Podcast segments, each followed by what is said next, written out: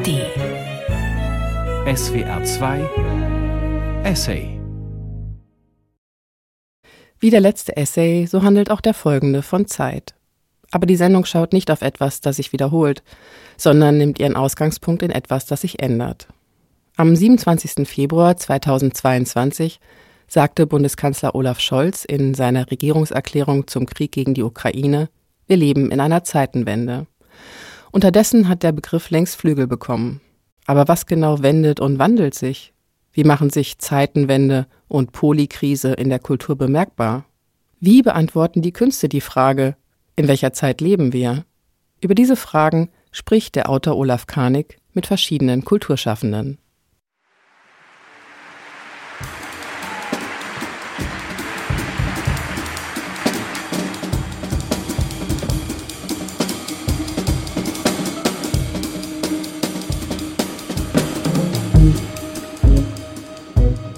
Zeitlich raffiniertes Liederbuch mit polytemporalen Kompositionen, die Vergangenheit, Gegenwart und Zukunft in kühnen und vielfältigen Arrangements orchestraler progressiver Musik zusammenführen. Obi-Strip zur LP In These Times von Micaiah McCraven 2022. Past or more futures, there more high or low. All I know is there's no present happening right now. Das zweite Album der Kölner Band Aqua, Is There More Past or More Future, erklingt im Vakuum zwischen Retro und Zukunft, zwischen lebendigem 70er Jahre Psychedelic und modernem Pop-Songwriting – man verliert sich, um diese ganz eigene melancholische Euphorie zu feiern. Promotext zur LP ist der More Past or More Future von Aqua 2022.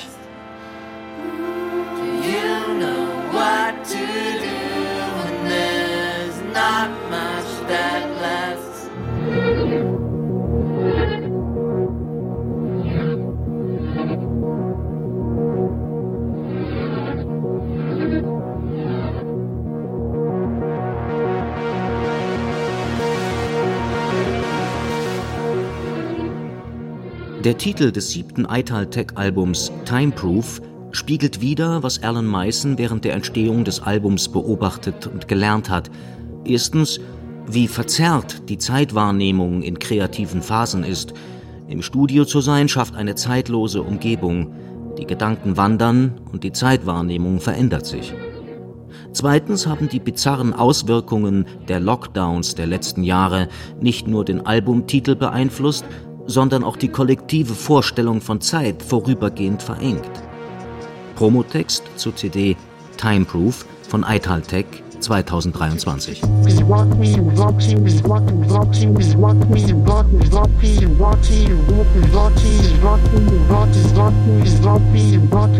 What time is it? Kultur in der Zeitenwende. Feature von Olaf Karnig.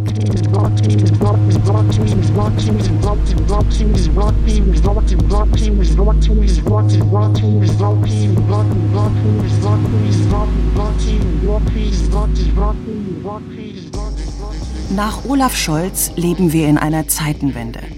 Für manche Soziologen in einer Gesellschaft der Singularitäten. Andere fürchten eine Diktatur der künstlichen Intelligenz. Und Post-Corona, Kriege und Klimakrise, Inflation und Rechtspopulismus verdichten sich zur Polykrise unserer Gegenwart. Wie machen sich Zeitenwende und Polykrise in der Kultur bemerkbar? Gibt es Ästhetiken, die damit verbunden sind? Welche Rolle spielt sie überhaupt noch? Wie beantworten die Künste die Frage, in welcher Zeit leben wir? Auskunft gibt die Generation 50 plus. Ob als renommierte Kulturschaffende, ob an der Spitze von Institutionen oder als freiberufliche Kulturvermittelnde, die Generation 50 plus ist in den Künsten zahlreich vertreten. Erwachsen geworden in der Epoche der prädigitalen Postmoderne, wurde sie in den 1980er Jahren kultursozialisiert, professionalisierte sich in den 1990ern und nutzt die technologischen Herausforderungen des 21. Jahrhunderts erfolgreich für sich. What time is it? What time is it? What time is it? Also mit Blick auf mein berufliches Feld Film und Kino handelt es sich auf jeden Fall um eine Zeitenwende. Lars Henrik Gass, 58, Filmhistoriker und Leiter der internationalen Kurzfilmtage Oberhausen. Die Entwicklungen sind sehr, sehr rasant. Das Kino hat nicht nur in Deutschland schon seit Anfang der 60er Jahre also einen Zenit überschritten, aber äh, mit dem Aufkommen des Internets und insbesondere in den letzten zehn Jahren ist die Entwicklung wirklich unglaublich schnell gelaufen. So schnell, dass man eigentlich sie kognitiv kaum einholen kann. Denn das Kino hat in Deutschland allein in den 15 Jahren von 2000 bis 2015 schon 30 Prozent Eintritte verloren. Seit der Pandemie nochmal 30 Prozent der Eintritte. Wir befinden uns hier im freien Fall. Und da geht es äh, nach meinem Dafürhalten nicht nur um die Frage der im engeren Sinne gewerblichen Auswertung von Film, sondern generell, ob das, was ich mediengeschichtlich am Kino und am Film interessant finde, gleichzeitig verschwindet mit dem Kino. Und das ist äh, eine Entwicklung, die ich durchaus mit Sorge betrachte, weil äh, das Kino hat ja als Geschenk in die Gesellschaft gebracht einen Zwang zur Wahrnehmung, also sich selbst zu beobachten, Räume zu behaupten, die nicht frei verfügbar sind, in denen ich nicht ständig umschalten kann und die nicht meiner freien Verfügung dienen. Und das fand ich immer am Kino sehr interessant und das verschwindet im Moment. Also wenn man von dem Begriff der Zeitenwende ausgeht, was hätte das mit dem Kunstbetrieb zu tun?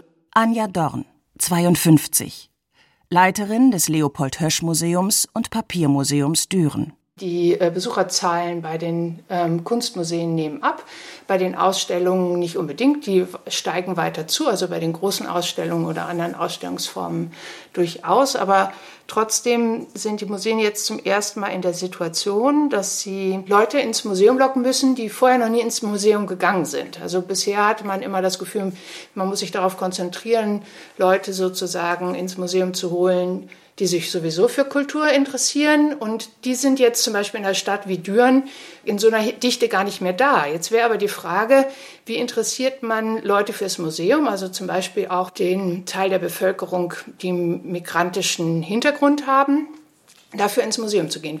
In Düren sind 30 Prozent der Bevölkerung migrantischen Hintergrunds. Die entscheiden auch mit über die Politik, also sind sehr wichtig fürs Stadtgeschehen. Wie kann so ein Ort auch eine Institution für diese Leute sein? Gleichzeitig muss ich sagen, die Kunst hat ja im Moment einen schlechten Leumund.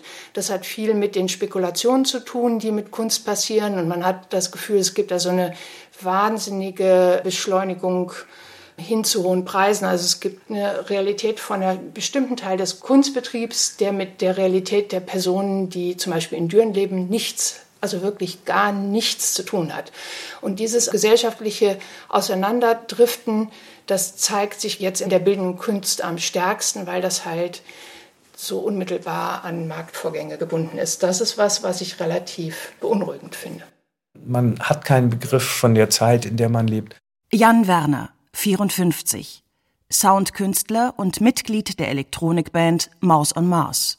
Ich glaube, überhaupt die Vorstellung von Zeit ist schon sehr vage und wenn sie beantwortbar ist, dann nur durch eigentlich Klischees. Technik, Klimawandel, Digitalisierung, Radikalisierung der Gesellschaft. Wo ist man da selbst? Was ist man selbst? Die Frage, die sich mir immer wieder stellt, ist überhaupt die nach Identität. Die ist sicher auch eine Frage, die für Baus Maas immer wichtig war. Was ist Identität? Was ist Identität als Band, als Kollektiv, als Duo? Ähm, wie viele sind beteiligt? Wie viele ist man auch irgendwie selber im Laufe des Tages? Wir leben in einer Zeit der Verunsicherung. Stefan Keim, 56, Theaterkritiker und Kabarettist. Das sieht man einmal schon am Publikum, das sich anders verhält als noch vor der Pandemie. Karten werden viel später gebucht. Man kann auch überhaupt nicht mehr sagen, welche Veranstaltung ist wirklich sicher voll. Es gibt noch einige wenige mit Superstars oder mit Zauberflöte oder so etwas im Musiktheater, aber es gibt ganz, ganz wenige Dinge, worauf man sich wirklich verlassen kann, was den Besuch angeht. Daran arbeiten die Theater gerade sehr und das hat auch Folgen für den Inhalt. Wir hatten ja vor und auch während der Pandemie eine sehr, sehr starke Hinwendung zu Themen, die jetzt vor allen Dingen auch so gesellschaftspolitisch und auch sehr aktuell waren. Also immer weniger Klassiker, immer weniger Erzählungen, immer weniger Narration im Theater. Dafür Projekte, Dinge, die auch wirklich auf Tagespolitik ganz aktuell reagiert haben, Performances, auch eine große Geschichte, die sich mit queerer Ästhetik und so beschäftigt. Das hat auch während der Pandemie ganz gut funktioniert, weil über das Streaming natürlich auch besonders diese besonderen Gruppen, die sich auch für diese Themen interessieren, ansprechbar waren und man damit auch eine Reichweite erzielen konnte. Jetzt kommt aber das große Publikum auch zurück, das sich auch wieder mehr für klassische Stoffe interessiert und findet die nicht. Und darauf müssen gerade die Theater reagieren. Also so kommt durch eine Verunsicherung auch des Publikums und eine Veränderung von Kauf- und Sehgewohnheiten auch eine ästhetische Debatte wieder. Was müssen wir eigentlich spielen, damit sich sich überhaupt noch jemand für uns interessiert? Ich habe das Gefühl, dass die deutschsprachige Literatur gerade tatsächlich einen riesigen, also wirklich eine Umwälzung durchmacht. Mitu Sanyal, 52, Schriftstellerin und Journalistin dass wir gerade neu definieren, wer sind wir, was sind die Geschichten, die für uns wichtig sind, was sind die Stimmen, die für uns wichtig sind. Und ich habe auch das Gefühl, dass es nachhaltig ist. Also so ein bisschen so das, was in den 80er 90er Jahren mit irgendwie in den Anführungszeichen Frauenliteratur passiert ist, dass wir plötzlich gemerkt haben, wow, Frauen schreiben auch und irgendwie selbstverständlich. Ist das jetzt das Fräuleinwunder in der deutschen Literatur, dass das halt jetzt auch in Bezug auf Race passiert. Also dass insofern die deutschsprachige Literatur viel, viel, viel, viel, viel diverser wird und dass sich das wiederum auf Stile, ähm, auf Formen ebenfalls bezieht. Und das sind sehr, sehr spannende Zeiten. Wo die Reise hingeht, ist nicht klar. Querschnitt in Ästhetik und Technik. 30 Jahre Maus on Mars. They borrowed signs and gave them new meanings. They even made new desires possible that only they could satisfy them. And when language was denied, they refined the silence. Wenn ich versuche zurückzublicken auf 30 Jahre Maus und Mars, dann bieten sich so verschiedene Perspektiven an. Und ich glaube, dieses verschiedene Perspektiven auf eine Sache haben oder vielleicht überhaupt den Begriff der einen Sache irgendwie gar nicht so richtig akzeptieren zu wollen. Das ist Maus und Mars immanent. Maus und Mars war immer vieles irgendwie gleichzeitig und viele Spuren gleichzeitig, viele Ansätze gleichzeitig auch viele Konzepte von, was ist eine Band oder sind wir überhaupt noch eine Band? Sind wir eher so eine Art Forschungsgruppe? Sind wir so ein Experimentalprojekt? Sind wir vielleicht eher sogar Künstler als Musiker? Ist unser Bereich den wir künstlerisch ausloten, aber die Musik. Und was gab es da für Phasen? Deutliche Phase war für uns einmal die vom Studio auf die Bühne. Also ich wollte immer im Studio bleiben. Andi war sehr früh bereit, das Projekt auf die Bühne zu holen, hat mich dann mehr oder weniger so mitgezogen und ich habe das dann nach Jahren der Widerwilligkeit irgendwann akzeptiert und fand das auch super. Irgendwann kam dann schon noch mal diese obwohl wir immer mit Computern gearbeitet haben, aber dann die Übersetzung nochmal ein ganzes Studio in einen Computer packen, das hat uns ein paar Jahre gekostet. Also so wie wir dann irgendwann diesen Fokus auf den Computer als Produktionsumgebung hatten, kam gleichzeitig die Idee, das, was wir klanglich eigentlich immer so unter uns ausgemacht haben mit den Maschinen oder Instrumenten oder Klangerzeugern, die wir zur Verfügung hatten, auch mit Orchestern zu arbeiten, also dieses Klangspektrum nochmal zu erweitern und vielleicht auch so ein Orchester selbst wie so eine Art Synthesizer zu begreifen, also synthetisch zu begreifen, dass diese Klänge ineinander verschränkt werden können, auch hybridisiert werden können, gesampelt, digitalisiert. Dann gab es eben das Projekt mit der Musikfabrik, was das zum ersten Mal verdeutlicht hat. Das war auch eine Kommission der Kölner Philharmonie zum 25-jährigen Jubiläum. Ein Stück hieß Per Numnion. Das war so eine Zäsur, Tomorrow is in the bones for Brendan Whitney.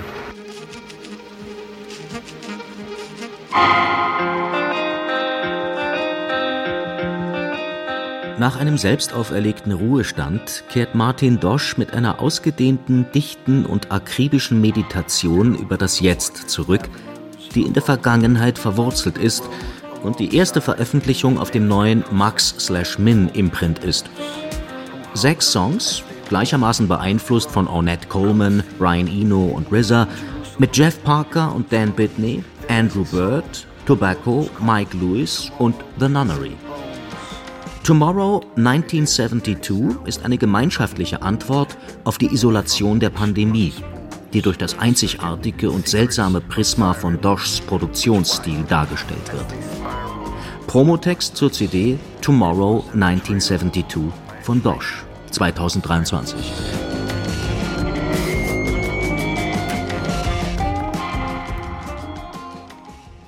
What time is it? When we stand together, what time is it? When we say no more yes about, what time is it? What time is it? What time is it? Man liest Identity, man liest meinen Roman und denkt, boah, der ist halt irgendwie der Kommentar zu allem, was das Internet halt so macht und worüber es sich aufregt.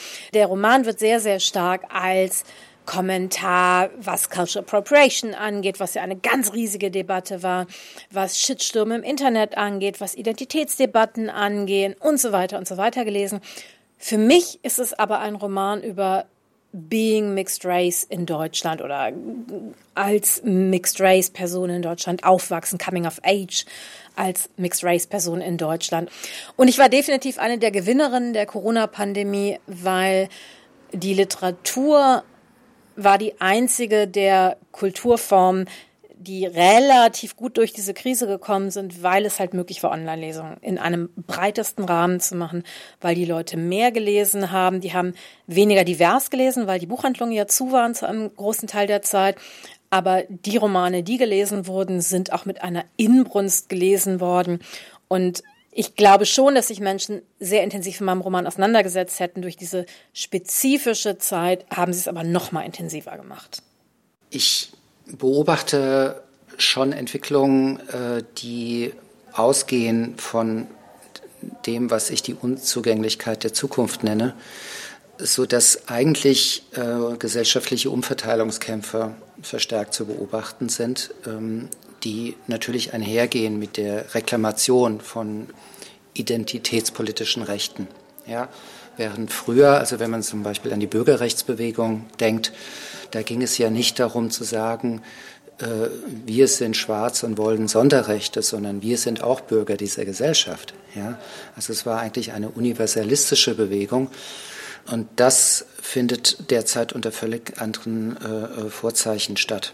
Wenn man die Kulturberichterstattung, also nicht nur in Deutschland, äh, aber auch weit darüber hinaus beobachtet, wird man feststellen, dass sie in der Regel mit Themen zu tun hat. MeToo, Fragen der Gendergerechtigkeit, also dem Krieg auch seit einem Jahr und viel, vielem anderem mehr.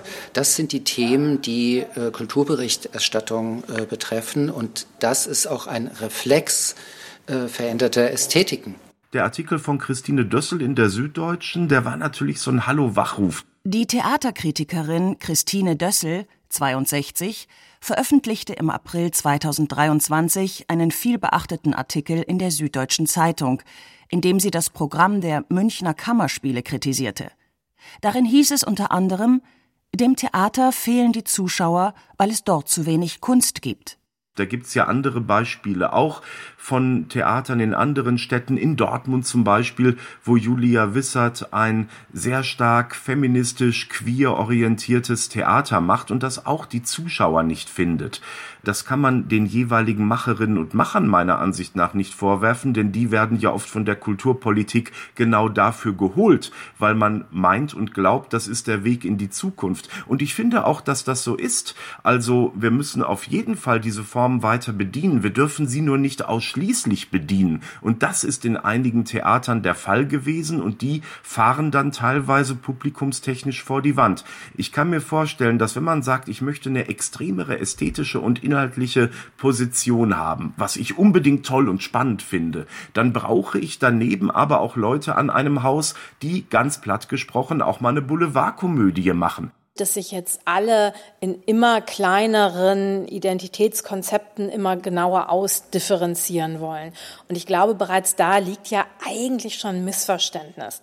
Also, dass bei vielen von dem, was ich an Identitätspolitik mitbekomme, es ja überhaupt nicht darum geht, ich möchte jetzt viel, viel, viel spezieller werden, sondern um in einem Wir mitgedacht zu werden, muss dieses Wir divers genug sein. Und wenn wir zum Beispiel wir Deutsche sagen und wenn ich irgendwie wir Deutsche bei Google als Bildersuche eingebe, dann kriege ich Bilder von weißen Deutschen, weißen Deutschen, weißen Deutschen.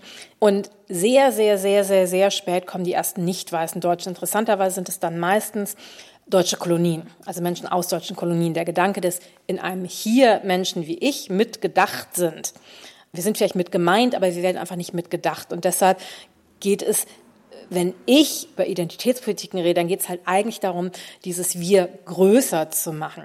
Wo ich grundsätzlich ebenfalls Bedenken habe, ist, dass Worte wie Solidarität, Wir, Gemeinsamkeit zu wenig ausdifferenziert werden im Moment. Also wir reden viel über Spezifisches und wir reden zu wenig über Universelles. Und das eine und das andere gehören zusammen. Also man kann nicht sagen, wir reden jetzt nur noch über das Universelle, weil das ist Quatsch, weil das wäre eine Negation. Aber wenn wir nur noch über Spezifisches reden, verlieren wir dabei ja aus dem Auge, dass wir alle viel, viel, viel, viel, viel mehr teilen, als uns teilt, sozusagen. Querschnitt in Ästhetik und Technik. 30 Jahre Maus on Mars.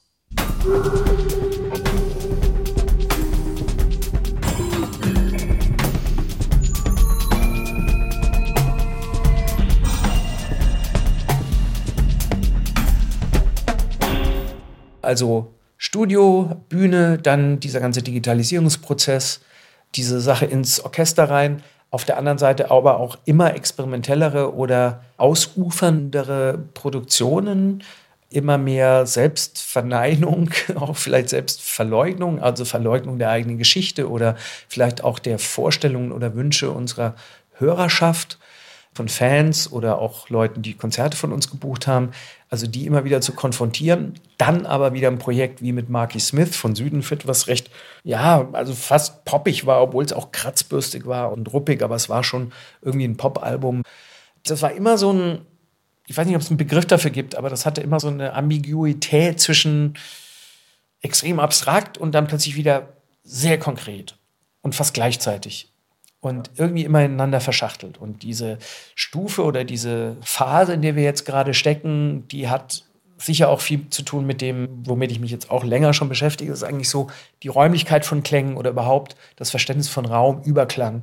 Und was uns gerade interessiert, also sehr großflächig angelegte, wirklich über hunderte von Quadratmetern sich erstreckende Klangarrangements. Du läufst wirklich durch die Komposition, du bist Teil dieser Komposition. Es klingt an jeder Stelle des Raumes anders. Die Lautsprecher haben sehr gerichtete Klangbündel, die so konzipiert sind, dass Wände und Umgebungen, die sehr stark auch wieder reflektieren. Das heißt, der Raum mischt wirklich ganz deutlich mit.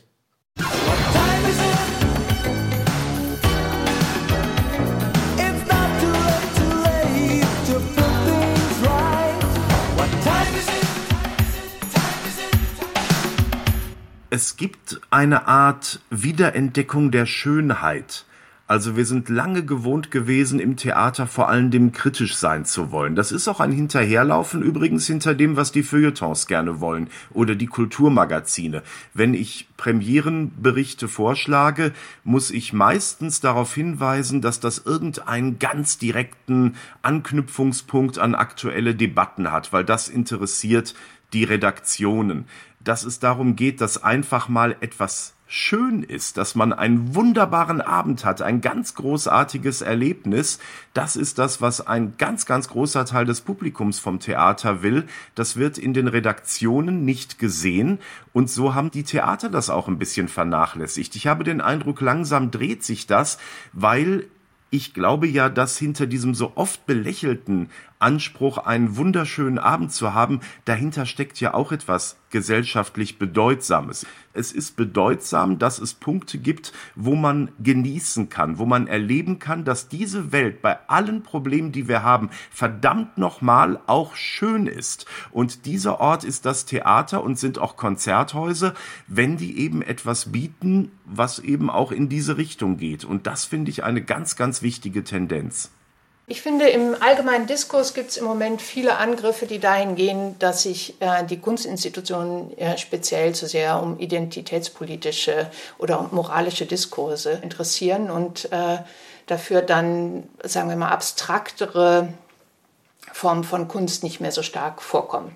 So, da drin gäbe es für mich zwei Beobachtungen. Das eine ist, ja, der Kunstbetrieb allgemein ähm, hat ein Problem damit, erstmal, also zum Beispiel auch die Kritik, hat ein Problem damit, auf einer formalen Ebene erstmal Arbeiten zu beschreiben. Also sich tatsächlich damit auseinanderzusetzen, wie ist ein Kunstwerk eigentlich gemacht? Also woraus besteht das? Ja? Wenn man sich einen Film von Alexander Kluge angeht, nicht sofort in die Interpretation dieses Films hineinzugehen und zu sagen, ja, der Alexander Kluge, der wollte uns jetzt das und das sagen, sondern sich erstmal anzuschauen, was sind das für Schauspieler? Wie bewegen die sich durch den Raum? Wie ist der Schnitt gemacht? Ist das schwarz und weiß oder Farbe? Und das ist, finde ich, wirklich bedauerlich, diese Entwicklung, weil das ja Teil dieser Frage ist, wie viel Raum gibt es für eine formale Betrachtungsweise von Kunst zum Beispiel in der Kritik der Dokumenta. Ja? Die Dokumenta wurde eröffnet und also eigentlich noch bevor die Dokumenta eröffnet wurde, gab es schon ganz starke inhaltliche Meinungen. Aber in der Analyse nicht untermauert waren. Also es gab also bis, glaube ich, Anfang Juli kaum irgendeinen Artikel, der mal beschrieb, was sieht man da eigentlich. Ah, es geht um Identitätspolitik, da geht es ja nur um Inhalte, da interessiert ja niemand, wie es geschrieben ist. Und ich glaube, das ist ja gar nicht möglich. Also den Roman, den ich geschrieben habe, da korrespondiert Form und Inhalt sehr, sehr stark miteinander. Also ich habe mir an vielen Punkten viele Gedanken darüber gemacht, wie kann ich eine solche Geschichte formal erzählen ich will sie als Roman erzählen und nicht als Sachbuch erzählen.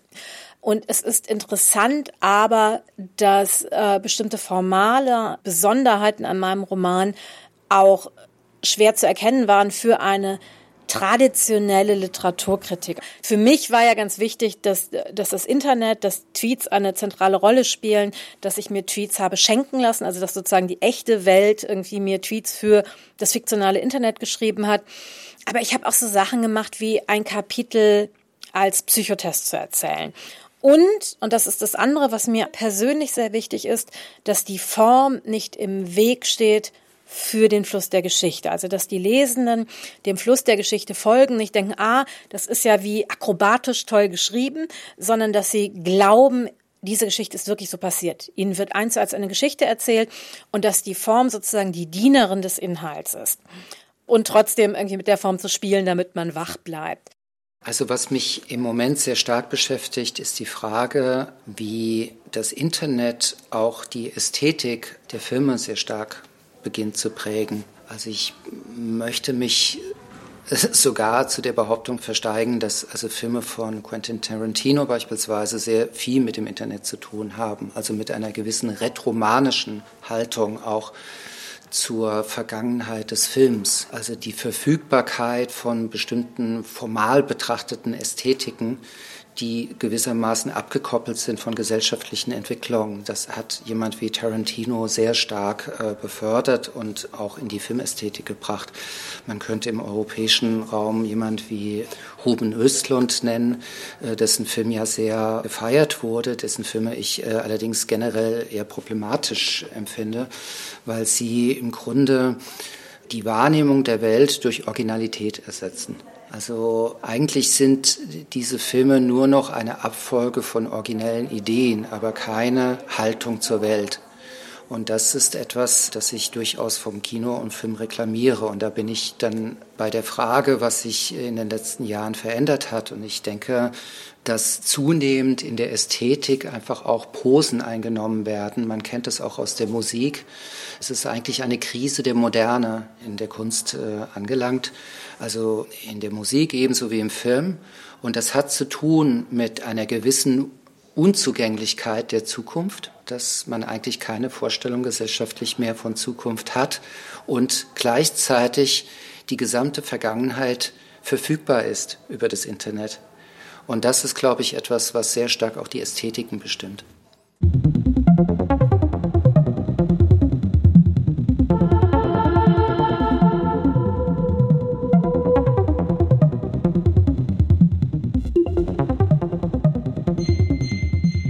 Mit 1977 dreht er die Uhr gewissermaßen zurück.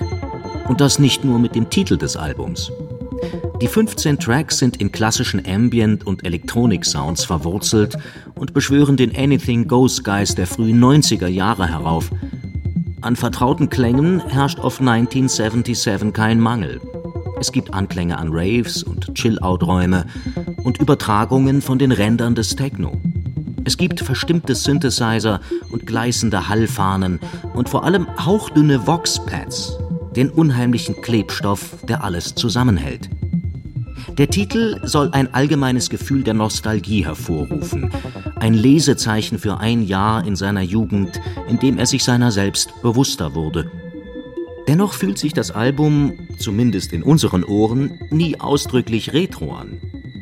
Vielmehr pflückt Paradinas zeitlose Klänge aus dem Äther, schiebt sie sanft an und dreht sie in unerwartete neue Bahnen. Promotext zur CD 1977 von Music 2023. Ästhetische Position. Ja, da gibt es schon noch einige, zum Beispiel Barbara Frei, noch Intendantin der Ruhrtriennale, die ja auch ständig am Wiener Burgtheater inszeniert und an vielen großen Häusern. Sie ist jemand, die eine Zeitgenossenschaft immer aus einer Beschäftigung mit Ästhetik heraus entwickelt. Und da gibt es einige andere, zum Teil ja auch von der Seite der identitätspolitischen Einstellungen sehr gescholtene Regisseurinnen und Regisseure wie Andrea Breth zum Beispiel, die sich ja auch wirklich immer mit den Stoffen auseinandersetzt und es steht der Stoff im Mittelpunkt. Und es kommt eben nicht mit dem Holzhammer die Botschaft, das habt ihr jetzt zu denken, sondern es geht um Zwischentöne und um das, was eben aus Tschechow, Shakespeare und Co. heraus entsteht, wenn man es einfach in der heutigen Zeit spielt. Und das ist so eine Geschichte, die lange Zeit in den Hintergrund getreten ist, die aber meiner Meinung nach jetzt wieder kommen wird, weil sie der Kern des Theaters ist. Dann geht es natürlich noch um eine andere Frage. Wolfgang Ulrich meint zu beobachten, dass es einen öffentlichen Kunstbetrieb gibt, der sich mehr der politischen Kunst widmet und dann gibt es einen privaten Sammlerbetrieb, der sich mehr um Malerei und abstrakte Kunst kümmert. Und um das, was vielleicht mal als autonome Kunst zu bezeichnen war. Wolfgang Ulrich, 56, ist Kunsthistoriker und Kulturwissenschaftler. Im Frühjahr 2022 erschien sein Buch Die Kunst nach dem Ende ihrer Autonomie. Auch dazu gibt es ja wieder mehrere Sachen zu sagen. Also diese Idee, diese Konstruktion der autonomen Kunst, auch wieder eine Konstruktion der bürgerlichen Moderne. Also es gibt eine Kunst oder ein Individuum, was man trennen kann von allem anderen. Diese Idee vom autonomen Kunstwerk ist natürlich fragwürdig. Also man kann das sehr schön erklären am Minimalismus, der natürlich par excellence behauptet hat. Also das Objekt meint nur das Objekt und das Material meint nur das Material, nichts anderes.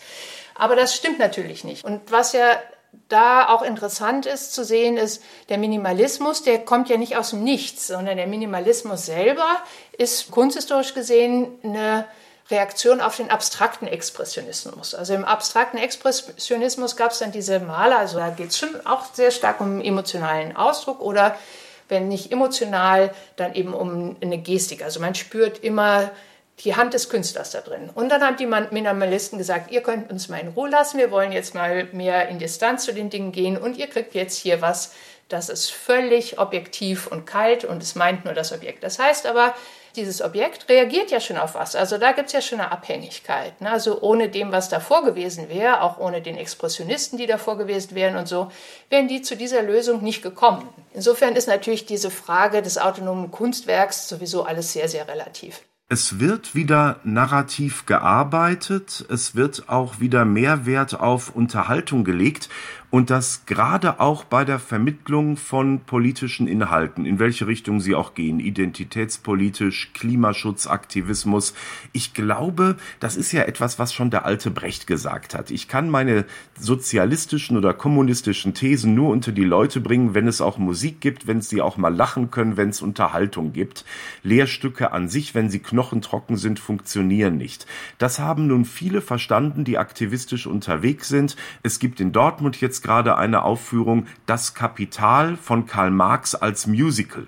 Das ist, glaube ich, ein Beispiel dafür, dass man auch wieder populäre Formen nimmt und sie mit anderen Inhalten füllt. Die Operette, das gilt ja so als die veraltetste Kunstform überhaupt, die noch auf den Bühnen gespielt wird, die war mal in den 20er und beginnenden 30er Jahren das absolut zeitkritische, satirische Ding auf der Bühne. Und ich glaube, zu so etwas müssen wir wieder kommen. You know what time it is, you know what time it is. You know what time it is, you know what time it is. You know what time is.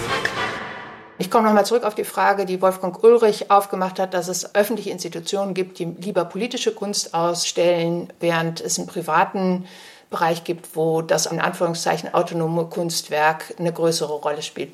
Ich, ich kann das so nicht beobachten. Ich sehe Institutionen, die Malerei ausstellen, in denen ich keine besonders progressiven politischen Positionen sehen kann. Also offenbar geht es da um eine formale Frage an der Stelle. Und auf der anderen Seite finde ich die Beobachtung auch insofern schwierig, weil zu den privaten Personen ja auch diese superreichen Sammler gehören wie Pinot und Arnaud und Julia Stoschek, die gleichzeitig auch Museen und Institutionen eröffnen oder zum Beispiel Lumas, äh, diese neue Institution in Arles, die von der Familie Hoffmann gesponsert wird. Das heißt, es gibt da sozusagen superreiche Sammler, die ähm, im bestimmten Bereich des Kunstbetriebs zusammenarbeiten und die sich sehr wohl für politische Kunst interessieren.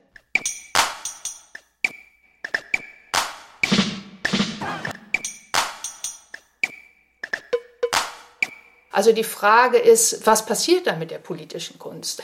Also äh, mit Pinot und Arnaud sind zum Beispiel Namen wie Olafur Eliasson und Pierre Yik äh, verbunden.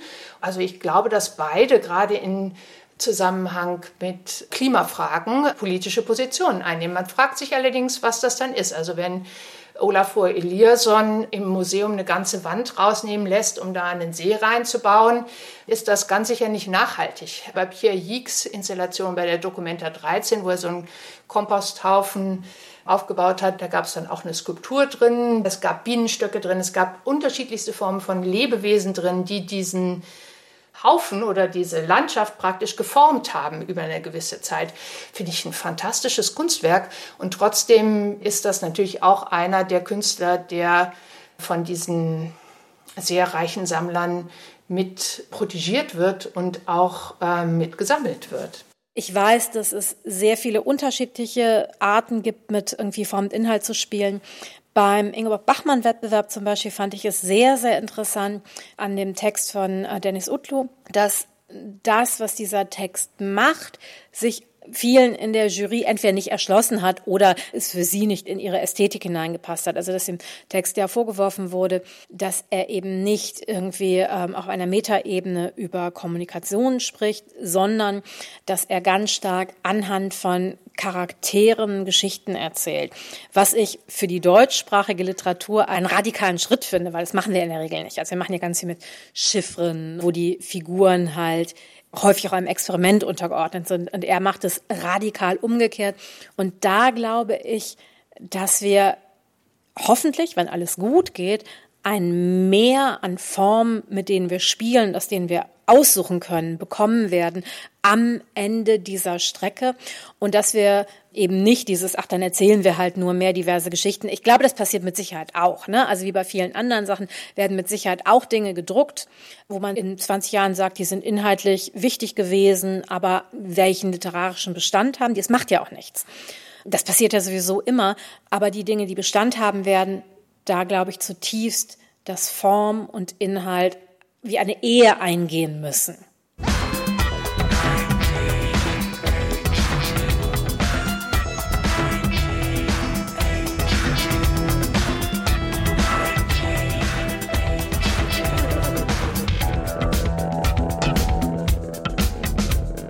Die größte Stärke von A Certain Ratio war schon immer ihre Unberechenbarkeit. Sie haben sich immer mit fröhlicher Missachtung der Grenzen von Stil und Genre bewegt. Ihr Blick ist fest auf ständige Weiterentwicklung gerichtet. Es ist ein Ethos, das vor allem aufgeschlossen ist. Von experimenteller Elektronika bis hin zu Vintage-Funk, gefiltert durch ihre ureigene Manchester-Linse. Ihr neuestes Studioalbum 1982 ist in seiner unvorhersehbaren, multidimensionalen Natur nicht anders. Es schießt in alle Richtungen, mit brennendem Afrobeat, umwerfenden Jazz-Breakdowns oder stimmungsvollen elektronischen Experimenten, alles mit Pop-Hooks und unwiderstehlichen Tanzrhythmen.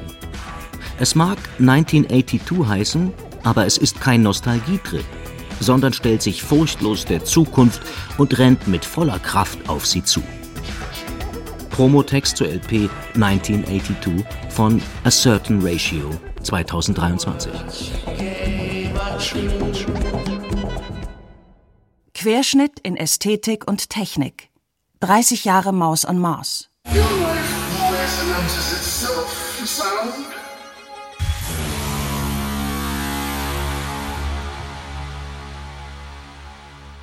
Unser Gedanke war, wenn es KI gibt, dann muss doch die KI auch mehr drauf haben, als sich ständig nur selbst zu optimieren. Eine KI muss doch irgendwie auch dialogisch sein. Und wenn sie dialogisch ist, dann muss sie doch eigentlich nicht nur auf den Menschen eingehen, sondern auch auf andere KI. Also war bei uns das Thema, können wir eine KI bauen oder gibt es schon künstliche Intelligenz, die mit anderer künstlicher Intelligenz so arbeitet, wie Andi und ich das mit Maus und Mars machen? Also man versteht sich falsch, es kommt was Tolles dabei raus, man versteht sich sehr gut und arbeitet irgendwie fast wie eine Person. Man schafft Strukturen und andere können damit rein und können das interpretieren und was dazustellen. Geht das? Wir haben lange tatsächlich auch geforscht. Es gab aber nichts. Es gab auch niemanden, der das richtig kapiert hat, was wir da wollten, bis wir auf die Firma Birds on Mars trafen. Also die hießen wirklich Birds on Mars und waren in Berlin. Die haben fette KI-Server und machen Projekte für die Bundesbahn und irgendwie intelligente Innenstädte und sonst was. Und ein Kontingent ihres Firmenvolumens widmen die Kunstprojekten. Und die haben gesagt, wir haben total Lust und Maus und Mars sowieso. Also das müssen wir machen. Und dann ging das Ganze nochmal irgendwie einen Orbit weiter. Und wir haben eine KI entwickelt, haben im Zuge dieser Fragestellungen mit dem Schriftsteller und Wissenschaftler Louis Chudesoki auch gearbeitet, der ja sich ähnliche Gedanken macht. Bei ihm geht es eher um das Thema Race und Technologie. Louis Chudesoki. Und mit Louis haben wir eben sehr eng an dem Konzept gearbeitet. Wie wäre eine anarchische künstliche Intelligenz beschaffen? Und haben dann irgendwann gemerkt, wir wollen, dass sie spricht. Wir wollen, dass diese KI spricht. New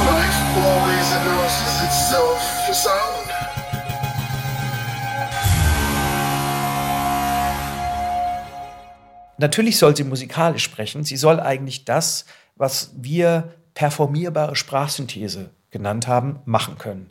Sie soll sprechen können, aber diese Sprache, diese Stimme soll Musik werden können. Sie soll abstrahiert werden können und mit gewissen Parametern auch ein Abstraktionslevel bekommen können, dass man fast sagen könnte, hm, das sind ja eher musikalische Klänge. Das ist näher an der Musik als an der Sprache. Das war die Anforderung und Birds und Mars haben dann ein Interface gebaut. Also da waren wir wieder zurück auf dieser Interface-Ebene, mit der wir wie mit einem Synthesizer aus den Urzeiten der synthetischen Klangerzeugung mit ganz wenigen Parametern eine Stimme etwas sprechen lassen konnten und dann diese Stimme abstrahieren konnten. Und irgendwann dachten wir, okay, welche Signature-Stimme wollen wir haben? Und dann gab es irgendwie in so einem wilden Moment die Idee, lass sie doch so klingen wie Louis. Und Louis meinte, okay, dann habe ich jetzt eine KI, die so klingt wie ich. Das äh, entspricht auch meiner Arbeit. Seitdem klingt unsere KI wie Louis Chulisoki. Diese KI ist auch zu hören auf dem Album Anarchic Artificial Intelligence, also anarchistische künstliche Intelligenz. Das Album bewegt sich im Grunde in so einer Art harmonischem und Frequenzspektrum, was aus Louis Stimme heraus oder aus Louis künstlicher Stimme, KI-Avatar heraus entwickelt wurde.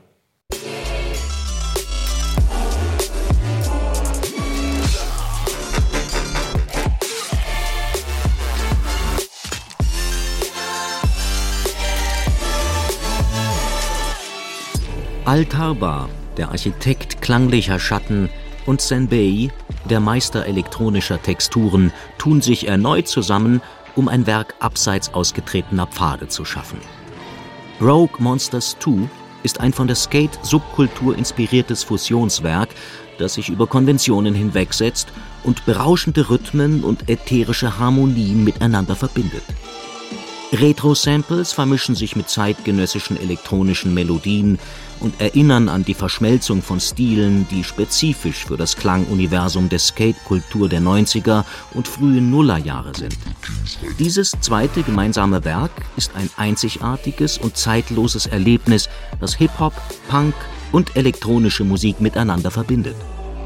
Rogue Monsters 2 hebt sich von der heutigen Musiklandschaft ab und bietet eine kühne Vision dessen, was ein Album ausmacht, das sowohl Nostalgiker der goldenen Ära der 90er Jahre als auch Entdecker neuer Sounds ansprechen wird. Promotext zur LP Rogue Monsters 2 von Altarva und Senbei 2023.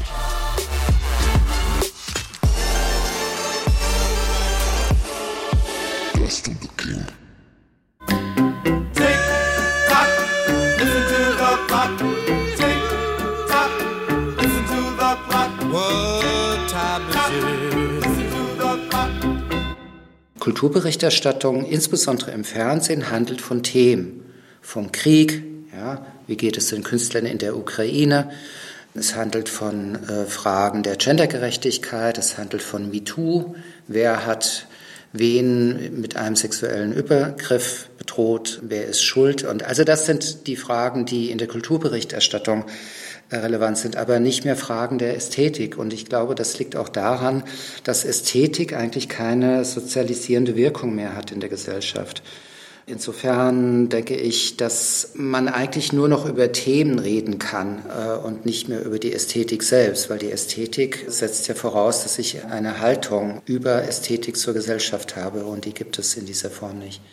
Dass wir viel, viel mehr inzwischen über Inhalt, also darf man das so sagen, ist ja so dick gesagt, aber ne, irgendwie ist das jetzt etwas, äh, was rassistisch, sexistisch, antisemitisch, was auch immer ist, dass wir sehr stark darauf gucken, während dieses, ist diese Form anachronistisch, kann man das so, das, das, das machen wir tatsächlich weniger.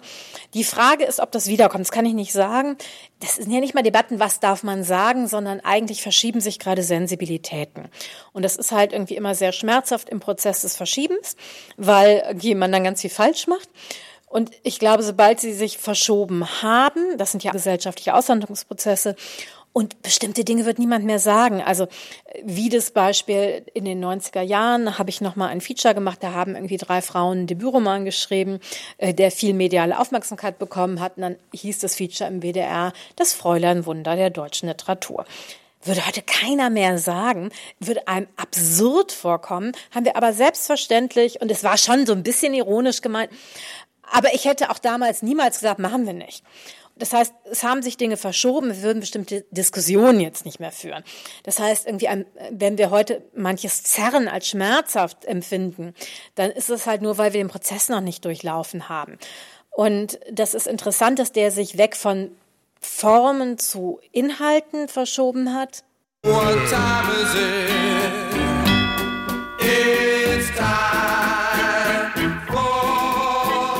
Auf der anderen Seite ja, und das ist halt die Frage, hat es etwas damit zu tun, dass wir Formen ja auch ironisch benutzen können, dass jede Form ja eben nicht mehr nur an ein bestimmtes Milieu, an einen bestimmten Habitus gebunden ist, sondern wir Formen ja remixen, also das ist mit dem Post sozusagen, irgendwie, also Postform, nicht im Sinne von Post, weil wir sie nicht mehr nutzen, sondern weil wir sie halt irgendwie brechen können.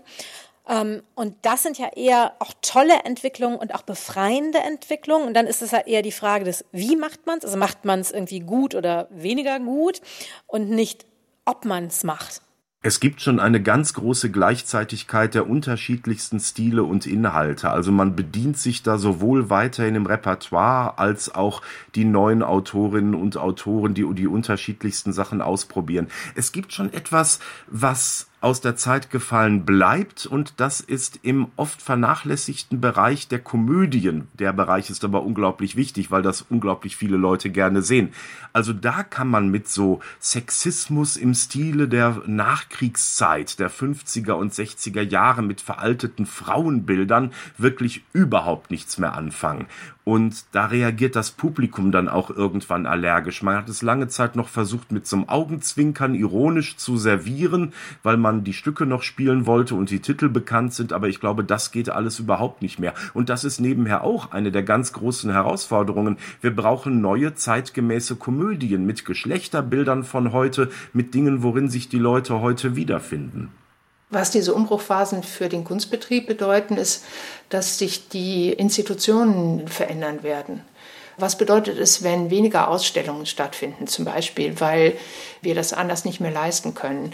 Also im Moment gibt es zum Beispiel viele Ausstellungen von internationalen Künstlerinnen höheren Alters, also Frauen, die bisher übersehen wurden. Das bedeutet natürlich, dass entsprechend weniger Ausstellungen von Männern zu sehen sind. Und die Männer sind auch unglücklich, also und unzufrieden. Also auch wenn die wissen, es ist jetzt gut, dass die Frauen auch gezeigt werden, also die stehen dem ja nicht negativ gegenüber, nehmen sie natürlich trotzdem wahr, dass ihnen Aufmerksamkeit entzogen wird auf irgendeine Weise. Das heißt, da gibt es natürlich Konflikte und Unzufriedenheiten. Und das Gleiche betrifft natürlich auch die Internationalisierung. Also je mehr wir Künstler aus außereuropäischen Ländern einbeziehen, desto weniger Künstler zeigen wir gleichzeitig aus europäischen Ländern, zumal wir ja sowieso die Taktzahlen von Ausstellungen reduzieren müssen, wenn wir nachhaltig arbeiten wollen.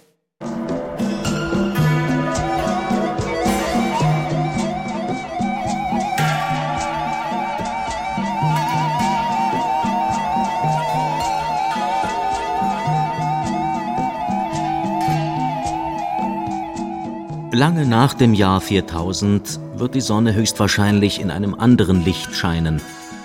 Äquatoriale Regengürtel könnten sich in weißes Treibgut verwandelt haben. Tierformen werden eine große Metamorphose durchgemacht haben, wobei nur die Erinnerung an Gefahr noch archaisch intakt geblieben sein wird. Auf Hier l'an 4000, zu Deutsch gestern im Jahr 4000, greifen Rasen das Thema der Reinkarnationshypnose auf. Inspiriert von den Schriften Donossos und Slauerhoffs, von Science-Fiction-Zeichnungen aus den 1940er Jahren, Himmelsgräbern und einer Fantasie von Zukunftsmusik, in der sich Wildheit und Raffinesse treffen, widmen sich Rasen hier einer umgekehrten mesozoischen Exotik. Promotext zur LP Hier l'an 4000 von Rasen 2023.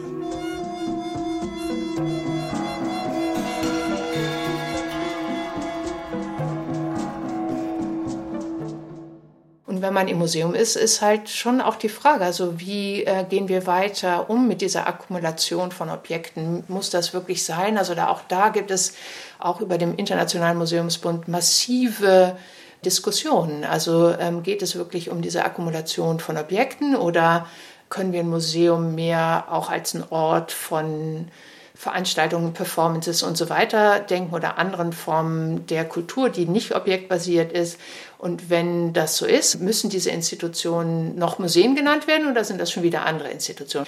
Und ich glaube, dass aus diesem Austausch, aus dem Bedürfnis, Komplexität herzustellen, auch an diesem Interesse zum Beispiel von Wissenschaftlern mit Künstlern zusammenzuarbeiten, dass da neue Formen von kulturellen Institutionen und kulturellen Praktiken daraus entstehen oder auch schon in den ganzen letzten 10, 20 Jahren entstanden sind. Das ist ja großartig.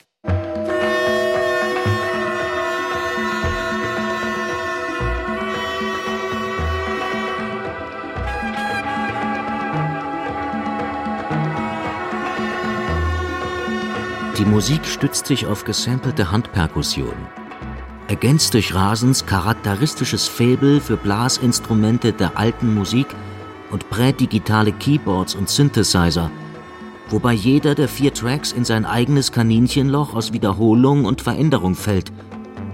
Das Brüsseler Ensemble, das in einer Zukunft mit magentafarbenem Nachthimmel, giftiger Strahlung und feindlicher Flora in Trance wandelt, hat noch nie so ekstatisch und verstörend geklungen.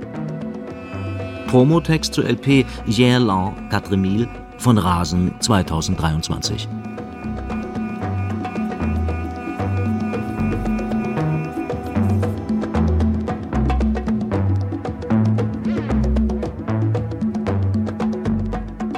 What Time Is It?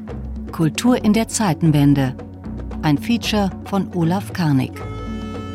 Mit der Museumsleiterin Anja Dorn, dem Kurator und Filmhistoriker Lars-Henrik Gass, dem Theaterkritiker und Kabarettisten Stefan Keim, der Schriftstellerin und Journalistin Mitu Sanyal und dem Musikerkünstler Jan Werner. Sprecherin Nadine Kettler. Sprecher Sebastian Miro. Ton und Technik Norbert Vossen und Robin Zwirner. Redaktion Walter Filz. Produktion Südwestrundfunk 2023.